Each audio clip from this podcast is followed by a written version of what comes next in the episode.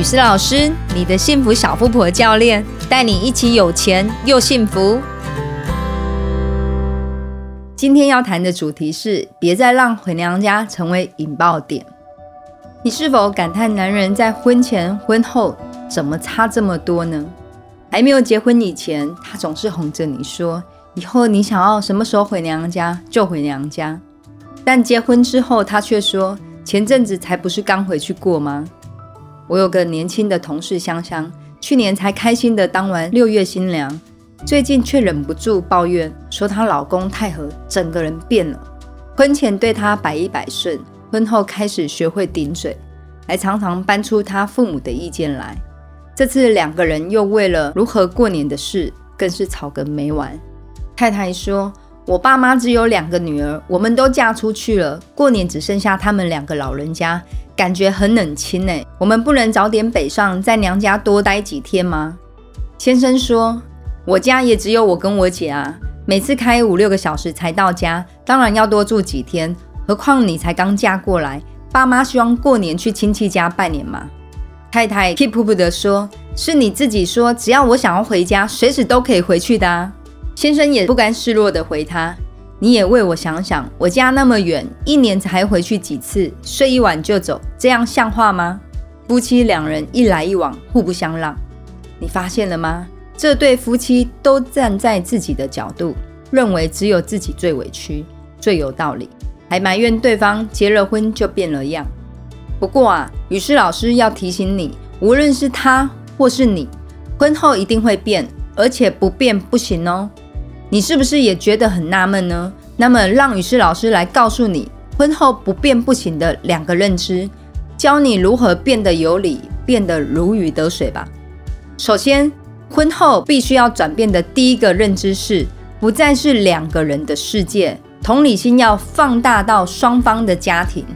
在谈恋爱的时候，只有两个人，也许某一方是比较不在意细节，就像前面举的例子。太太香香与先生太和，先生认为自己退让一下就过了，没什么大不了。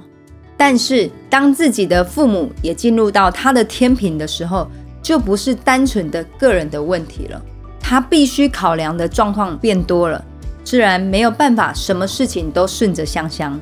家庭就好像火车的各节车厢，而结婚就是将两端的家族连接起来。你们的角色已经从单一的情侣夫妻增加到媳妇女婿的身份，立场变得多样化，看的视野自然也该放大放远。如果还是维持单向的思维模式，各节的车厢串接不起来，幸福列车就无法前进喽。所以沟通的时候，先忍一忍，先听完对方的想法，再提出自己的考量，理解双方的心情与处境。各退一步，才能协调出彼此接受的方式。再来，婚后必须转变的第二个认知是，协调出做法后，要各自向父母沟通说明。你可能会说，这不是废话吗？但确实有人会认为，既然是你的提议，那你就去说啊。即使是对方的提议，但你也接受了，那么请由自己向父母说明，同时要伪装成自己的主张。千万不要当个猪队友，脱口而出说是因为香香觉得四处拜年很累很麻烦，所以她想要多在娘家多待几天啦。如果你已经了解到这两个认知后，雨师老师再来分享两个过节的建议方法给你做参考。第一个建议做法，双方一起过节或平均分配过节。如果两家距离不远的话，不妨订个餐厅，邀请长辈们一起共度年夜饭，或者趁难得的假期来个家族旅行，凝聚感情。但如果距离太遥远，就只能采取平均分配的方式了。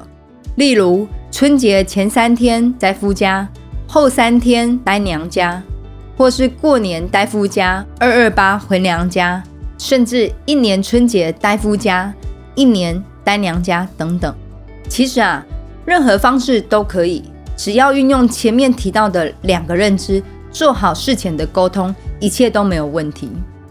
第二个建议做法，没办法一起过节的那一方，就用视讯共同欢庆，非常感谢现代的科技，以往不能见面的无奈，现在可以靠视讯来一解相思之苦了。除了一定要说的祝福之外，记得要好好感谢长辈的体谅，并且承诺何时会过去探望哦。最后，雨师老师再帮大家总复习一下，是哪两个认知？第一个认知不再是两人世界，同理心要放大到双方的家庭。第二个认知，协调出做法后，要各自向父母沟通说明。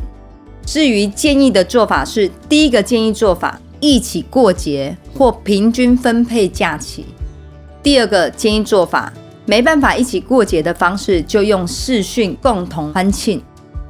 婚姻不能只有关注夫妻小世界，更要串联彼此大家庭，尊重体谅，互有谦让，才能幸福美满哦。